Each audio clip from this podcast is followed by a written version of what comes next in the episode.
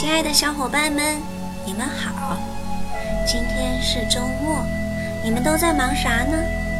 有没有遇到有趣的事情？有没有把有趣的事情记录下来？小松果今天外出寻找春天的时候，遇到了很多让我激动的事情。现在我来分享给你们吧。首先，你们看一下第一张图片上的东西，你们认识吗？今天啊，我就要来讲关于它的故事。春天是一个呼唤色彩的季节，只要你走进大自然，你就会发现什么叫色彩斑斓，什么叫生机盎然。一路上，红的花、粉的花、紫的花，一次又一次地诱惑我。虽然有的花儿我叫不出它的名字，可它一点儿也不介意。依然以最美的身姿在我的镜头前绽放。那水面上的浮萍像红色的小花一样，洒满了整个水面，看上去就像是铺上了一块小画布在那儿呢。你们有没有遇到过未见其人先闻其声的时候呢？呵，小松果今天遇到了。未见其花，先闻其香的事情了。春风里一阵淡淡的清香扑鼻而来，清香中带着丝丝甜味儿，真好闻。嗯，花香，花在哪儿呢？我忍不住赶紧四处张望。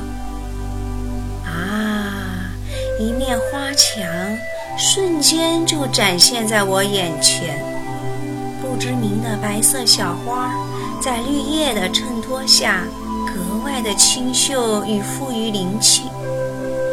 小松果现在要跟你们说个小秘密：看着这特别漂亮的花朵时，小松果当时特别想把它们带回家，可是耳边马上就响起了一个声音。花儿好看，不能摘哦。呵呵，害羞的小松果赶紧离开了美丽的花墙。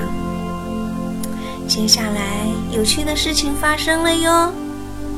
我看到前方的堤岸上有几个人蹲在那儿，不知道在采摘什么呢。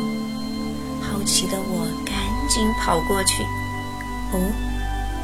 他们正在采摘地上的野菜呢。这个野菜的名字我后来才知道，它叫做地木耳，又叫地皮菜、雷公菌、地软等名字，是真菌和藻类的结合体，一般生长在阴暗潮湿的地方，手摸上去软软的、滑滑的。怪不得它还有一个名字叫做地软呢，摸上去的感觉有点像泡发了的黑木耳。小朋友们，你们回家可以试一试哦。